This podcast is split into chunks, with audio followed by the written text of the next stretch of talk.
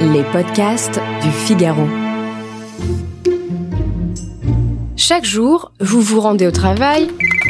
Peut-être le midi déjeunez-vous avec vos collègues. Puis le soir, quand vous rentrez, vous regardez votre émission favorite avant d'entamer la lecture d'un nouveau roman. Qu'ont en commun toutes ces activités? De vous divertir. Je m'appelle Azlise Lecor, je suis journaliste au Figaro, et dans ce nouvel épisode du Moment Philo, produit par Sylvain Châtelain, je vais vous parler du divertissement selon Blaise Pascal.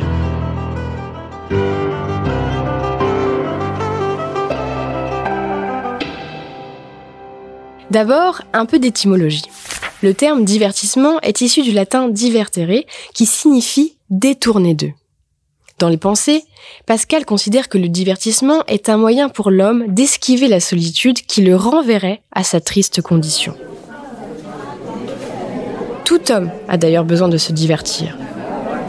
Un roi ou une reine a besoin de l'agitation de sa cour pour oublier qu'il est paradoxalement le plus malheureux des hommes.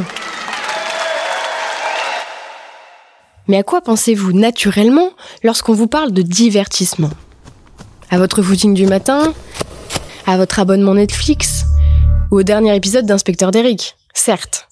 Mais pour Pascal, les activités les plus sérieuses, comme la politique, l'étude ou même la guerre, relèvent du divertissement. Nous prenons part d'une manière ou d'une autre à la comédie sociale pour nous détourner de l'abysse de notre vie terrestre.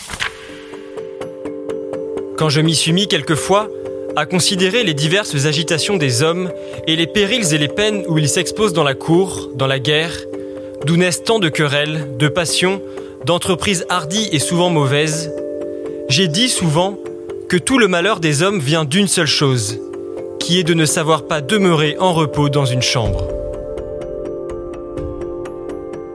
Le divertissement permet donc de détourner son esprit de la misère de notre condition humaine pour ne pas penser à ce qui nous angoisse et pour esquiver les difficultés de la réalité.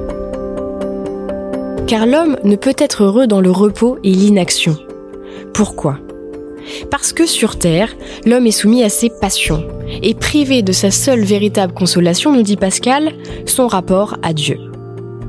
Le divertissement est finalement le seul recours au vide métaphysique et au malheur de notre existence.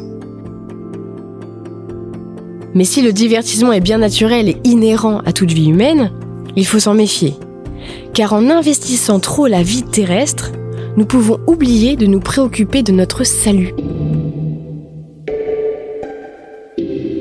Peut-être y penserez-vous désormais le samedi soir quand vous vous déchaînerez sur le dance floor. Si ce podcast vous a plu, retrouvez le moment philo sur lefigaro.fr et sur toutes les bonnes plateformes d'écoute. À bientôt!